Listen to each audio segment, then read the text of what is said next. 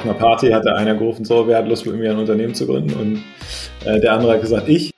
Wenn man jung ist und noch nicht viele finanzielle Verpflichtungen hat, hat man einfach extrem wenig zu verlieren. Im ersten Jahr haben wir uns gesagt, wenn wir nicht 75 Kunden bis Ende des Jahres haben, dann hören wir auf. Ja, und ich glaube, wir hatten irgendwie 15. Aber wir haben uns die Frage nie wieder gestellt, ob wir weitermachen oder nicht, weil wir ganz tief dran geglaubt haben, dass wir auf dem richtigen Weg sind. Dass wir äh, die entlassen mussten, war äh, unser, war mein Fehler. Ich, ich mache das jetzt ja äh, wirklich insgesamt seit 18 Jahren. Es ist äh, ein echt harter Job, aber es gibt, glaube ich, auch keinen anderen äh, Job, der so erfüllend sein kann wie die Selbstständigkeit. Was ich jedem einfach nur empfehlen kann, ist etwas zu tun, was einem selbst wichtig ist. Ein Buch schreiben, in einem fremden Land ein Unternehmen gründen, den ersten Mitarbeiter einstellen. Experten können euch dazu meistens nur die Theorie näher bringen. In unserem Podcast interviewen wir Selbstständige mit Praxiserfahrung. Sie erzählen von ihren Herausforderungen mit allen Höhen und Tiefen. Herzlich willkommen bei VGSD Story, dem Podcast des Verbandes der Gründer und Selbstständigen. VGSD Story findet ihr auf unserer Website vgsd.de und auf allen gängigen Podcast-Portalen. Hallo ihr Lieben, da sind wir wieder mit einer neuen Folge vom VGSD Story Podcast. Ich freue mich, dass ihr wieder mit dabei seid und besonders freuen tue ich mich auch über meinen Gast heute. Das ist äh, Matthias Henze. Schön, dass du dir heute extra Zeit für uns nimmst. Herzlich willkommen bei uns im Podcast. Ja, vielen Dank, dass ich dabei sein darf. Sehr gerne. Äh, ich darf Matze sagen. Unbedingt. Matze und Maxi, das passt. Ja, ähm, wir zwei haben heute einiges zu besprechen. Ähm, ich habe dich natürlich äh, mal ganz simpel äh, gegoogelt und ähm, da habe ich schon sehr viel über dich herausgefunden, so dass ich jetzt eigentlich gar nicht äh, weiß, wo ich anfangen soll. Aber ähm, ich glaube, ähm, ich kann schon mal verraten, du bist ähm, CEO und Co-Founder von ähm, Jimdo. Und ähm, ja, jetzt ähm, vielleicht kannst du zum, zum Start mir und den Hörern ähm, erklären, was genau Jimdo macht. ja, sehr gerne. Also wir sind gestartet als äh, Webseitenbaukasten, Do-it-yourself-Webseitenbaukasten, so dass wirklich jeder Mensch auf dieser Welt seine eigene Webseite erstellen kann. Ähm, und das ist immer noch äh, Kern von dem, was, tu, was wir tun. Mittlerweile ist noch äh, ein Online-Shop-Baukasten dazugekommen, ein Logo-Baukasten. Und was wir jetzt seit 2017 machen, ist, dass wir uns ganz stark auf ähm, Solo-Selbstständige und Kleinstunternehmen äh, konzentrieren und natürlich auch alle, die das im, im Nebenerwerb machen, weil wir finden, dass es sehr wenig wirklich gute Technologie für genau diese Zielgruppe gibt. Das heißt also, wir haben auch 2017 nochmal einen neuen Webseitenbaukasten entwickelt, der ganz speziell auf diese Zielgruppe zugeschnitten ähm, ist. Und äh, für diese Menschen wollen wir noch viel mehr machen, weil wir sehen, dass wir, dass wir denen, glaube ich, noch viel mehr helfen können. Mhm. Bei uns geht es ja immer so ein bisschen ähm, über, über den persönlichen Weg, wie man zu der Person geworden ist, die man heute ist. Und ähm, hast du denn mit der mit dem Aufbau von Jimdo dann direkt nach der Schule oder dem Studium begonnen oder wie kam das? Ja, genau. Ich, ich sage immer bei der Vorstellung zu auch Neuen, die bei Jimdo anfangen, ich habe den langweiligsten Lebenslauf der Welt. Äh, Jimdo ist, ist, Jimdo ist bisher mein, mein erster und einziger Job und ich mache das jetzt seit ähm, insgesamt äh, 18 Jahren. Äh, wenn man den Vorläufer von Jimdo noch, äh, noch mit dazu zählt, denn da haben wir äh, genau das gemacht, was du, was du gesagt hast. Meine beiden Mitgründer, die waren gerade mit der Schule fertig zu der Zeit und ich war mit dem Studium fertig. Und dann haben wir ähm, uns entschieden, zusammen ähm, ein Unternehmen zu gründen die beiden hatten vorher eine kleine Webdesign-Agentur aus äh, Cuxhaven ähm, und haben ganz klassisch Webdesign gemacht, eben Webseiten für äh, kleine Unternehmen und auch die Stadt Cuxhaven ähm, äh, ja, programmiert, hat man damals noch gesagt, also erstellt. Ähm, und sie sind dann auf die Idee gekommen, ähm, eine Online-Software zu bauen, mit der jeder ganz leicht Inhalte auf der Webseite aktualisieren kann. Wirklich ähm, so what you see is what you get, wie das heute ja auch ganz üblich ist bei allen Sachen. Man klickt einfach drauf, ändert es und speichert es. Das war 2003, da war das revolutionär. Ja, ähm, und dann haben wir mit der, äh, unser erstes Unternehmen war quasi eine Mischung aus Produkt und äh, Agentur. Da haben wir also auch für Klein- und Mittelstand Webseiten ähm, erstellt, aber eben immer mit der Online-Software inklusive, dass sie ihre Webseiten danach selber aktualisieren konnten. Und dann haben wir 2007 haben wir Jimdo ausgegründet als ganz reiner Do-it-yourself, kostenloser Webseitenbaukasten und auch gleich, äh, gleich international gedacht. Mhm. Du hast gesagt, deine zwei Mitgründer, ähm, die haben das direkt nach der Schule gemacht. Das heißt, die waren wie alt? 17, 18? Äh, ne, also als sie das erste Unternehmen gegründet haben, waren sie 16. Ja, haben sie auf einer Party, hatte einer gerufen, so, wer hat Lust mit mir ein Unternehmen zu gründen? Und äh, der andere hat gesagt, ich. Und dann haben sie halt angefangen, erst mit Computer zusammenschrauben und dann, ähm, dann eben Webseiten, weil das, das Web damals dann anfing. Ähm, genau, und äh, haben dann auch, sind nie studieren gegangen, sondern haben eben das, haben wir zusammen das Unternehmen äh, gebaut. Ja. Mhm. bin ja auch froh darum, dass sie nicht studieren gegangen sind, sondern, äh, das, sondern dass wir das da eben zu der Zeit gemacht haben. Und das hat ja auch ein, äh, ein großer Vorteil, wenn man, ähm, wenn man jung ist und noch nicht viele finanzielle Verpflichtungen hat, hat man einfach extrem wenig zu verlieren. Mhm. Ich habe gehört, bei dem ähm, Gründungsprozess von Jimdo hat ein Farmhouse eine Rolle gespielt. Äh, das war bei dem, das war bei dem, bei der ersten, äh, bei der, bei Northclick, ja. Ah, und, und zwar war es so, dass äh, Friedhof ähm, ist auf einem alten äh, Restbauernhof aufgewachsen. Ähm, und es war dann so, dass wir, der hatte zwei ältere Brüder und die waren schon nicht mehr im Haus. Und dann sind wir beide, ähm, sind dann quasi in der Woche von Montags bis Freitags damit eingezogen und haben dann ähm, ja, das, das alles zusammengebaut. Und erst nach einem Jahr, als der Umsatz dann reichte, sind wir dann äh, nach mhm. Hamburg gegangen. Das klingt gemütlich. Gute, äh, sehr gute Zeit, wirklich. Sehr, war echt cool. Wie lange hat das denn gedauert, bis ihr, also ihr hattet die Idee und dann, ähm, wie lange war der Prozess, bis ihr dann, wie sagt man, ähm, online gegangen seid? Ähm, das ging relativ, also ähm, eben mit der Agentur. Das war, wir haben, glaube ich, im Oktober haben wir angefangen. Äh, darüber nachzudenken. Und im März äh, hatten wir den ersten Kunden, äh, den wir dann direkt mehr auf der Plattform umgesetzt haben. Das war ungefähr ein knappes halbes Jahr, ähm, bis quasi die initiale Version der Software ähm, dann stand, mhm. ähm, ja, sodass da schon Kunden drauf sein konnten.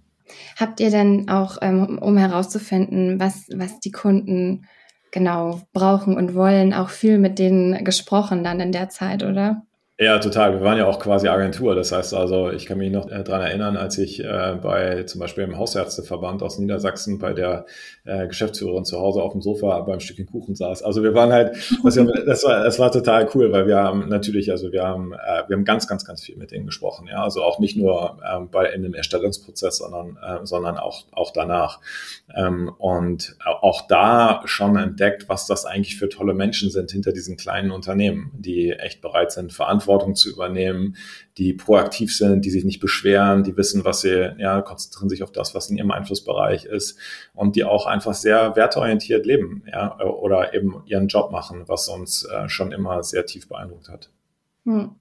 Ihr wart ähm, drei junge Typen. Habt ihr, ich sag mal, das war schon eine Riesenaufgabe, das alles so zu organisieren, aufzubauen. Gab es denn mal Momente, wo ihr äh, gezweifelt habt, wo das irgendwie alles zu viel geworden ist? Äh, zu viel geworden eigentlich überhaupt nicht. Also das gar nicht, sondern es war, ähm, wir haben, also wir haben schon daran gezweifelt, ob es was wird, ja, aber nicht, dass uns das, dass uns die Verantwortung in irgendeiner Form oder irgendwas davon erschlagen hätte. Die Momente hatten wir wirklich überhaupt nicht, weil wir auch immer alles Schritt für Schritt einfach angegangen sind und das einfach runtergebrochen haben. Und wir waren auch zu dritt. Das macht es im Team halt am Anfang auch immer echt leichter, wenn mhm. man da ähm, die Sachen dann einfach gut besprechen kann. Ähm, aber ja, wir haben uns am Anfang, haben wir uns Ziele gesetzt. Ich weiß noch, im ersten Jahr haben wir uns gesagt, wenn wir nicht 75 Kunden bis Ende des Jahres haben, dann hören wir auf. Ja, und ich glaube, wir hatten irgendwie 15. Also wir waren weit, weit von dem Ziel entfernt, aber wir haben uns die Frage nie wieder gestellt, ob wir weitermachen oder nicht, weil wir tief, also ganz tief dran geglaubt haben, dass wir auf dem richtigen Weg sind, auch, mhm. auch das richtige Feedback von den Kunden bekommen haben. Ähm, und insofern war es für uns ganz klar, dass wir, dass wir da einfach weitermachen und weiter daran arbeiten. Hat auch echt, ja. hat viel zu viel Spaß gemacht, als damit aufzuhören. Ja, ja, gegenseitiges Empowerment ist was sehr Schönes und Wichtiges, ja. ja. Ja, genau. Mm, deine Familie, wie hat die das gesehen, dass du eben direkt da eingestiegen bist und damit äh, begonnen hast? Ähm, meine Eltern haben mich immer total unterstützt und äh, das war bei den anderen beiden auch so. Ähm, die hätten, also mein Vater war sein Leben lang bei der Telekom, ja, der meinte auch so, ja, Matze, ich glaube, bei der Telekom gibt es auch ein paar ganz coole Jobs und so. Aber ähm, letztendlich haben die halt gesehen, dass ich dafür echt äh, brenne und ähm, dass es mir wichtig ist und dass es auch mit den, mit den ähm, anderen Jungs passt und dass es halt auch die Chance hat, vielleicht was zu werden ähm, und die mich da von, von Sekunde eins an echt bedingungslos unterstützt und haben versucht zu helfen, wo sie auch nur helfen konnten. Mhm. Ähm, und ähm, das war, das war total cool. Bin ich sehr mhm. dankbar. Sehr gut. Ähm, Jimdo hat ähm, heute Büros ähm, weltweit. Und jetzt muss ich mal fragen, wie viele Mitarbeiter habt ihr? Äh, wir sind 300. Mhm. Ja. Ähm, wie habt ihr dieses Netzwerk, das ja doch sehr verstreut ist, aufgebaut und wie organisiert ihr dann damit auch die Arbeit? Das stelle ich mir sehr ja, herausfordernd vor. Ähm, da muss ich ein bisschen, ein bisschen weiter ausholen, weil wir haben, ähm, also wir haben ein Büro in, in Hamburg und äh, ein Partnerbüro in, äh, in Tokio. Wir hatten zwischenzeitlich auch noch mal eins in, in San Francisco. Das haben wir, ähm, das haben wir nicht mehr. Ähm, und ähm, es gibt also zur Zusammenarbeit, was jetzt in, innerhalb des Teams, wir sind mit der Pandemie, haben wir ähm, gleich einen Monat danach haben wir beschlossen, dass wir zu einer Remote-Firma werden. Ja, ähm, das heißt also, dass wir uns auch, äh, was das, den Einstellungsprozess angeht, auch äh, Kandidatinnen und Kandidaten öffnen, die nicht nach Hamburg kommen wollen, ähm, weil äh, wir, äh, weil, weil alle Leute immer nach Hamburg kriegen, ist schon irgendwie limitierend. Ähm, ich habe immer mal wieder versucht, Leute auch für C-Level-Positionen nach Hamburg zu kriegen und das hat nicht geklappt, was auch irgendwie verständlich ist, weil die Leute ja dann doch häufig schon gesettelt mit Haus und Familie irgendwie sind und dann auch nicht notwendigerweise, ähm, also Hamburg ist eine schöne Stadt, ist aber auch nicht irgendwie der Nabel der, der Welt. Ähm, und ähm, dann habe ich häufiger Leute deswegen nicht bekommen. Und ähm, mit, äh, es war ja damals dann beim, beim, beim Pandemieanfang, war es absehbar, dass das nicht dass es nicht so schnell vorbeigeht. Und dann haben wir gesagt, okay, Büro hat Nachteile, Remote haben Nachteile. Wahrscheinlich hat Remote für uns in diesem Moment mehr Vorteile. Deshalb machen wir jetzt den Schwenk zu Remote und nutzen gleich diese Zeit, wo wir eh alle im Homeoffice sind, mhm. Remote für uns möglichst gut hinzubekommen. Und äh, das haben wir auch gemacht. Und wir haben jetzt mittlerweile Teammitglieder in über 20 Ländern, ähm, sind insgesamt über 50 Nationen, also wirklich super divers aufgestellt ähm, was eine der Sachen ist, wo, worauf ich bei, bei Jimdo echt stolz bin, weil diese, diese Diversität ist ähm, schon ein absolutes Geschenk. Also das ist total cool, ähm, so viele Leute aus so unterschiedlichen Nationen mit so viel unterschiedlichen Hintergründen zusammenzubringen und an der, an der gleichen Vision zu arbeiten, die, die, die Mikrobusinesses äh, stärker ähm, zu unterstützen. Und ähm, das macht total viel Spaß. Und was das das Zusammenarbeit, die Zusammenarbeit angeht, das ist ehrlich gesagt viel problemloser, als ich mir das mal gedacht habe. Mhm. Ähm, die wirklichen Probleme entstehen eigentlich erst, wenn die Zeitverschiebung zu groß ist. Also mhm. sechs, Stunden, sechs Stunden Zeitverschiebung ist okay, ähm, neun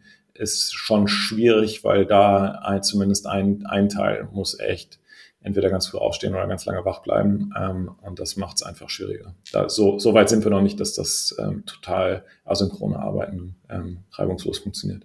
Mhm. Habt ihr dann ein, ähm, ein Online-Office, wo man sich mal trifft?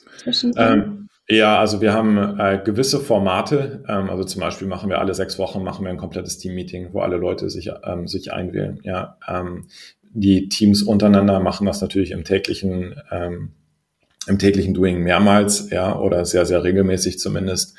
Ähm, wir machen auch sowas wie äh, Coffee Meetings, wo man einfach andere Leute mal so random kennenlernt. Also ganz unterschiedliche Sachen äh, machen wir da, um das Team zusammenzubringen. Aber ich freue mich ehrlich gesagt schon drauf, wenn wir dann auch physisch mal alle wirklich an einem Ort ähm, sein können. Äh, was ich hoffe, dass wir das nächsten Sommer dann, ähm, dann mal hinkriegen, weil ich glaube, dass das äh, zusätzlich schon auch wichtig ist. Ja, absolut die ersten Connections, also die beim Aufbau des, äh, der Firma. Ich habe ja gemerkt, dass bei den Selbstständigen sehr viel über das Netzwerk läuft, über das eigene Netzwerk. Ähm, wo hattet ihr die ganzen Connections her? Ähm, also als wir angefangen haben äh, mit, der, mit der ersten Agentur, was, äh, war es schon so, dass viele einfach lokale Kontakte von äh, Friedrich und Christian, meinen beiden Mitgründern, aus dem, was sie vorher gemacht haben, ähm, relevant waren. Und ansonsten haben wir auch natürlich jede Kundin oder jeden Kunden äh, versucht, so zu begeistern, dass die uns einfach aktiv weiterempfohlen haben. Und ja. Es war zum Beispiel so, dass wir am Anfang hatten wir einen Rahmenvertrag ähm, oder wir haben einen durch Zufall irgendwie einen Unternehmensberater kennengelernt, der organisiert war im Bund der deutschen Unternehmensberater. Und dann hat der proaktiv, ohne dass wir irgendwas gemacht haben, hat der ähm, uns äh, dem Verband empfohlen. Und dann hat der Verband uns wieder eingeladen, auf der ähm, bei dem jährlichen Zusammentreffen einen Stand zu machen ähm, und auch Vorträge zu halten, weil sie halt auch erkannt haben, dass Internetseiten zu der Zeit noch ein Riesenproblem waren für die Leute. Und so ist es dann, so ist es dann immer weiter gewachsen. Und wir haben wirklich jeden, jede Kundin oder jeden Kunden so behandelt, ähm, und versucht so gut zu betreuen, ähm, dass, dass sie überrascht sind, ja. Ähm, und äh, wenn man dann wenn man dann, glaube ich, einigermaßen guten Job macht, dann ist auch die, die Bereitschaft zur Weiterempfehlung einfach sehr hoch. Und das ist übrigens heute bei Jimdo immer noch ähm, der, äh, der, der stärkste Kanal, was Neukundenwachstum angeht, ist Weiterempfehlung. Also auch mhm. jetzt ist das eigentlich, ist das super tief in der Firma drin und ja, ähm, das hat sich, glaube ich, einfach äh, da, da fortgeschrieben. Und ist meiner Meinung nach auch, wenn ich jemanden äh, einen Tipp geben soll in der Richtung. Es ist immer das, was ich erzähle. Es ist immer einfach gute Arbeit. Gute Arbeit und auf Augenhöhe ähm, begegnen. Mhm. Ja klar, man will ja, man will ja auch ähm, zeigen, was man kann. So. 100 Prozent, ja. Und, und auch einfach ehrlich sein, wenn man es nicht kann, ja. Das ist so mhm. diese Ehrlichkeit, so, ich weiß, dass wir auch am Anfang so, oh, es wäre so cool, wenn wir das könnten, soll man das nicht machen und ähm, das funktioniert nicht, ja, sondern ich glaube, da einfach zu sagen, das kann, sich dessen bewusst sein, was man, was man kann, ähm, das kann man dann auch eben leicht versprechen, aber sich auch nicht zu doll verbiegen, was man, äh, was man eben nicht kann und da einfach ehrlich sagen, so, sorry, das, das, da, da generiert man ansonsten nur eine falsche Erwartungshaltung und das wird frustrierend und schwer, schwer für beide sein. Ja, sehr guter Punkt, ja. Wie stressig waren denn die ersten Jahre für euch drei? ähm, schon stressig. Also ich meine, es ist einfach, äh, ja, wie gesagt, also wir hatten uns Ziele gesetzt, die wir, die wir ganz weit verfehlt haben. Ähm, und es war halt klar, wir müssen einfach noch, wir müssen einfach wahrscheinlich ähm, schlauer und äh, besser arbeiten. Ähm, und wir haben da schon auch ein paar Nächte gesessen und überlegt, wie wir das, äh, wie wir das alles hinkriegen. Ja, und das hat auch, als wir dann Gymnu gegründet haben, war das nicht anders. Also da hatte ich schon echt ein paar schlaflose Nächte, ähm, ob das, äh, ob das alles funktioniert. Ähm, aber letztendlich, ja, ich, ich glaube dann einfach immer wieder hinterher sein und überlegen, was kann man wie verändern, ähm, um es doch zum Funktionieren zu bringen, ist einfach ähm, super wichtig. Und äh, Durchhaltevermögen ist definitiv ähm, glaube ich, eine Eigenschaft, die man als Gründerin oder Gründer echt braucht, weil ähm, der Erfolg einfach nicht geradlinig ist. Ja, das, ähm, die, man, man liest das zwar manchmal so, die sind irgendwie alle durch die Decke gegangen, aber wenn man sich das mal wirklich anschaut, ähm, dann sind es meistens immer echt irgendwelche Ausreißer, sondern 99 Prozent der Unternehmen haben einfach schwierige Phasen. Ähm, mhm. Das gehört einfach dazu. Ja, ja, jetzt hast du schon gesagt, der Erfolg ist nicht unbedingt geradlinig. Ähm, wie war das dann bei euch? Gab es auch mal äh, ein, äh, wie sagt man, Tief oder einen Rückschlag?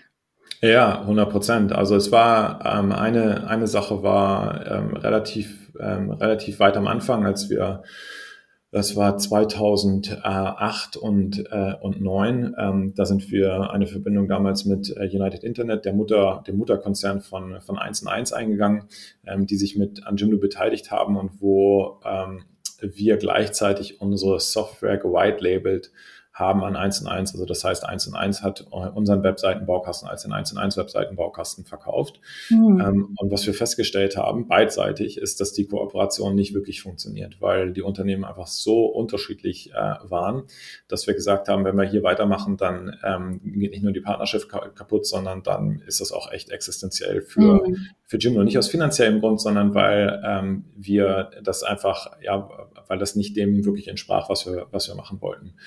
Ähm, und dann haben wir ähm, uns mit, äh, mit den Verantwortlichen zusammengesetzt und haben tatsächlich die Kooperation beendet und unsere Anteile auch wieder zurückgekauft, ähm, was für uns äh, super wichtig war, um dann einfach wieder eigenständig ähm, zu, äh, zu arbeiten.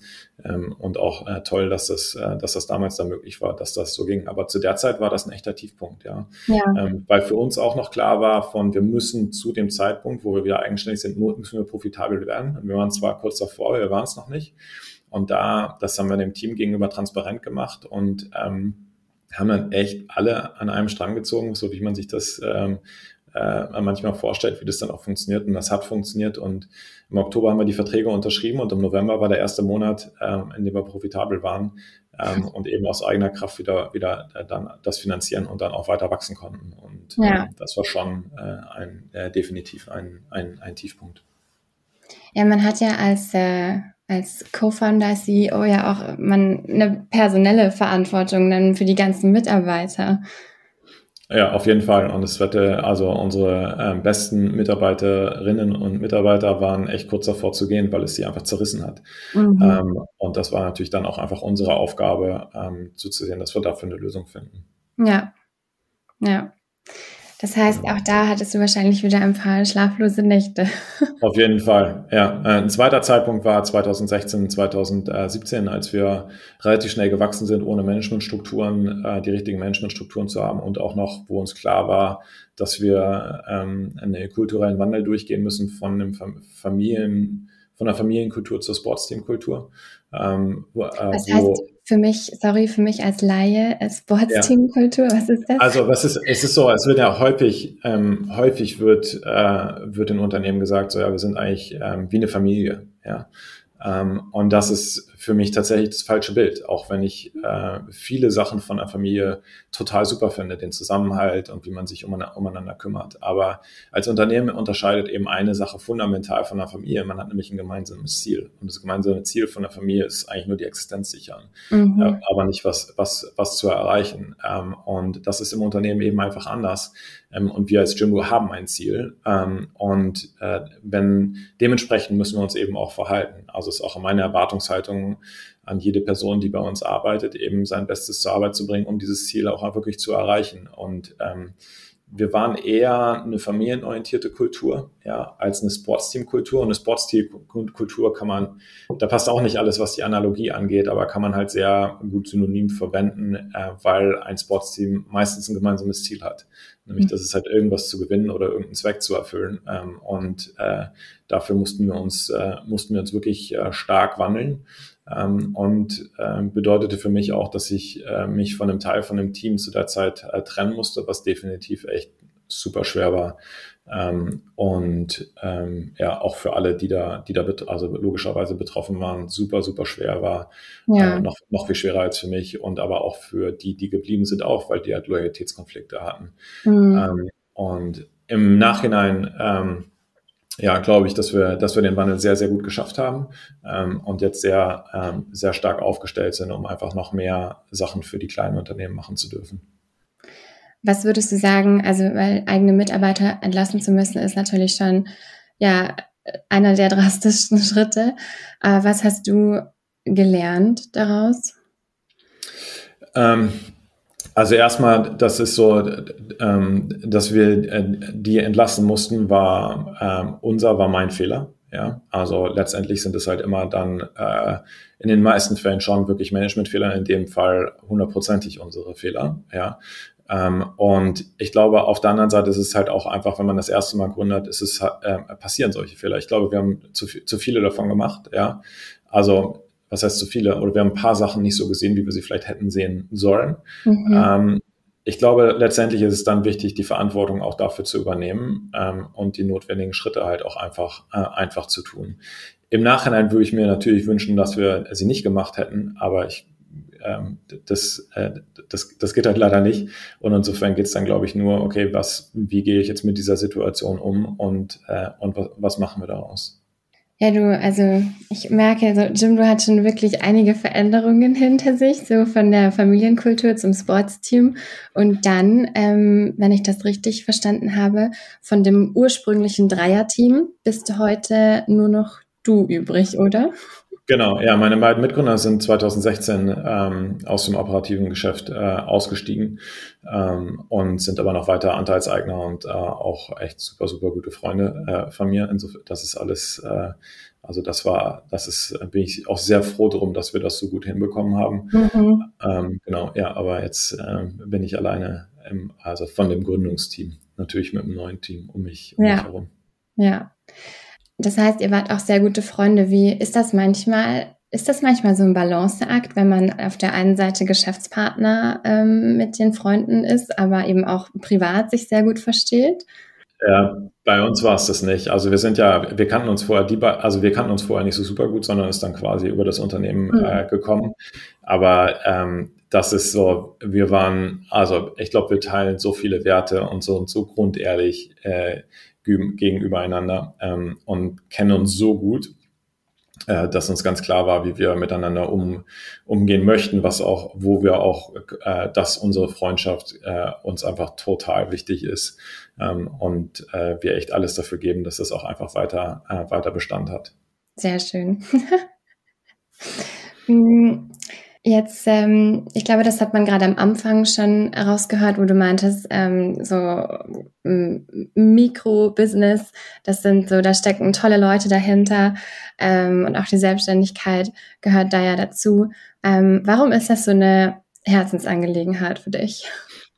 Das kann ich echt gar nicht beschreiben. Ich, ich glaube, es ist so, der, also es sind halt, ich, für mich sind diese Menschen dahinter echt inspirierend. Ähm, und ich, ich finde, die leisten einfach wirklich Großartiges. Also, und das ist so, wenn du, ich kann ja ein Beispiel geben, äh, das können die Hörerinnen und Hörer leider gerade nicht sehen, aber ich habe eine, habe eine Mütze auf ähm, und diese Mütze ist von einem Hutmacher aus der Schweiz, der, mit dem ich Anfang der Pandemie gesprochen habe. Und der, dem war klar, ähm, dass er, also mit dem Beginn des Schweizer Lockdowns war seine Produktion geschlossen, er konnte nicht mehr, er konnte nicht mehr hin.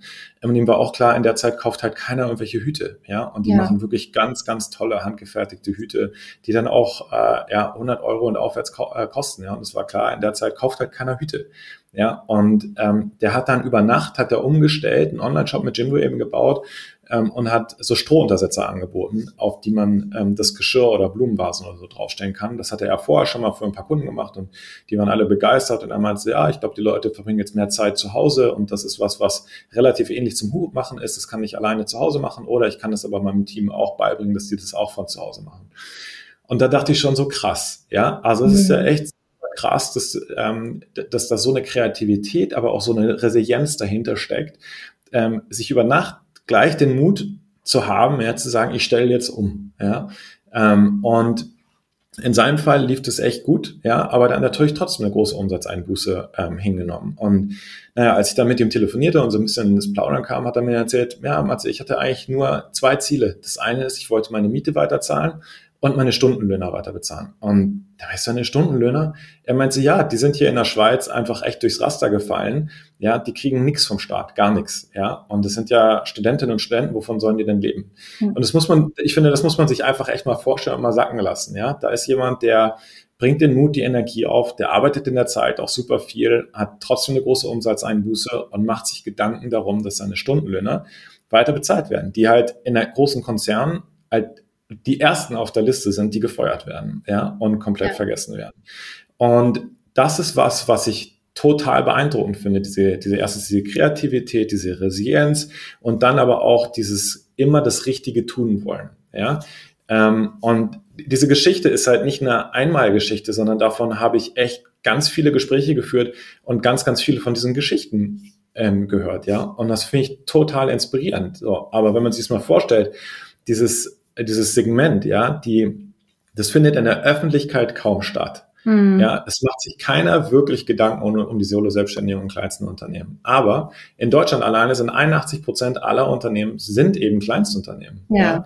Und es arbeiten 5,6 Millionen Menschen in diesen Kleinstunternehmen. Das ist eine riesige Masse, ja? ja. Und wir verstehen eigentlich gar nicht, was in dieser, was in diesen kleinen Unternehmen passiert. Und wir verstehen auch nicht draus, was aus diesem Segment vielleicht mal werden könnte. Ähm, und das, ähm, ist mir einfach über die Zeit echt bewusst geworden, dass ich diese Gruppe ähm, total super finde. Und mir ist auch bewusst geworden, dass die eigentlich nicht die richtigen auch Technologieprodukte haben. Auch ja, wir als Website-Builder. Ähm, wir waren am Anfang, waren wir einfach, wir waren zum Schluss in 2016, war unser Produkt nicht mehr so einfach, wie es hätte sein können. Deshalb haben wir uns auch entschlossen, in 2017 nochmal was Neues zu bauen, nur auf dieses Segment spezialisiert. Ähm, mhm. Und jetzt können wir auch sagen, so ja, es ist halt ähm, äh, es, es tut halt das, was es soll, nämlich Zeit sparen und trotzdem zum professionellen Ergebnis ähm, führen. Ähm, und da hoffe ich, dass wir noch ganz viel mehr für diese Gruppe halt machen dürfen, weil ich glaube, dass wir denen noch viel stärker den Rücken frei halten können, dass wir ähm, denen noch viel mehr die Türen zu neuen Möglichkeiten öffnen können und auch tatsächlich Produkte um ihre Stärken herum bauen. Und es sind Stärken, die Großunternehmen einfach nicht haben. Ja, das heißt, ihr habt dann, ähm, als ihr euch ähm, dazu entschieden habt, ähm, mehr auf diese kleinen Unternehmen euch zu fokussieren, habt ihr gemerkt, da ist so viel Potenzial und ihr wollt die auch einfach ein bisschen äh, unterstützen.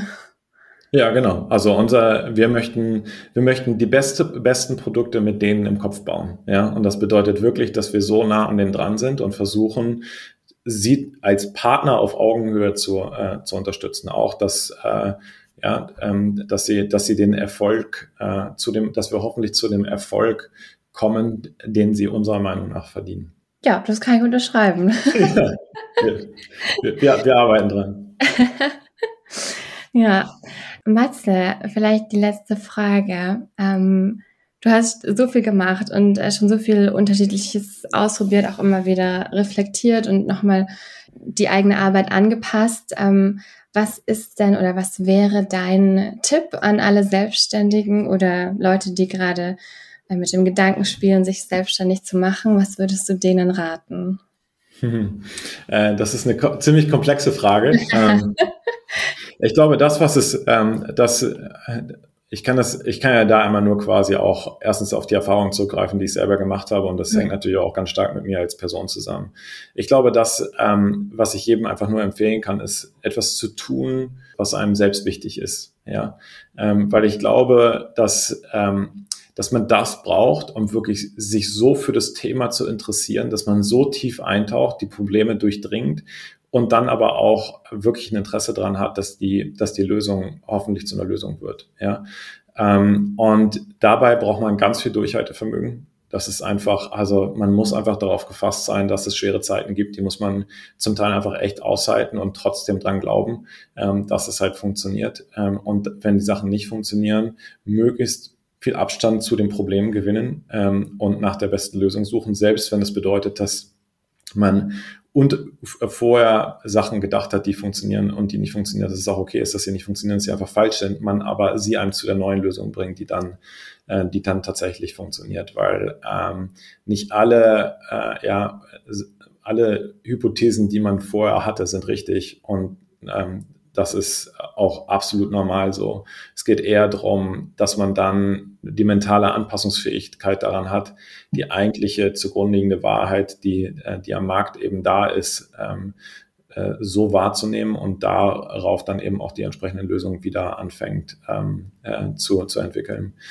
Ähm, genau, und ansonsten, ja, einfach es echt genießen. Also für mich ist es, äh, ist, äh, ich bin, ich, ich mache das jetzt ja äh, wirklich insgesamt seit 18 Jahren. Es ist äh, ein echt harter Job. Es, es äh, erfordert unglaublich viel Zeiteinsatz ähm, und auch tatsächlich die eine oder andere schlaflose Nacht. Aber es gibt, glaube ich, auch keinen anderen äh, Job, der so erfüllend sein kann wie die Selbstständigkeit und das, äh, das Gründen und dann letztes Jahr, es hat zum Beispiel am Ende der oder in der Pandemie kam einer auf mich zu und meinte, Matze, echt, ist total krass. Ich hätte irgendwie erwartet, dass mich die Regierung unterstützt oder dass mein Verband mich unterstützt. Dass Jimdo das jetzt macht, hätte ich nie im Leben gedacht, aber von euch habe ich echt Hilfe bekommen. Ja, mhm. das ist so, so einen Kommentar zu kriegen, das einfach da, das ist einfach, das, erf das erfüllt so sehr. Ja. Ähm, und, und viel mehr als irgendwelches Geld der Welt, wo man einfach merkt, ja, okay, meine Zeit ist irgendwie sinnvoll eingesetzt und äh, wir versuchen, wir schaffen hier irgendwas ähm, dann doch im Kleinen zu verändern. Und das ist äh, natürlich total cool.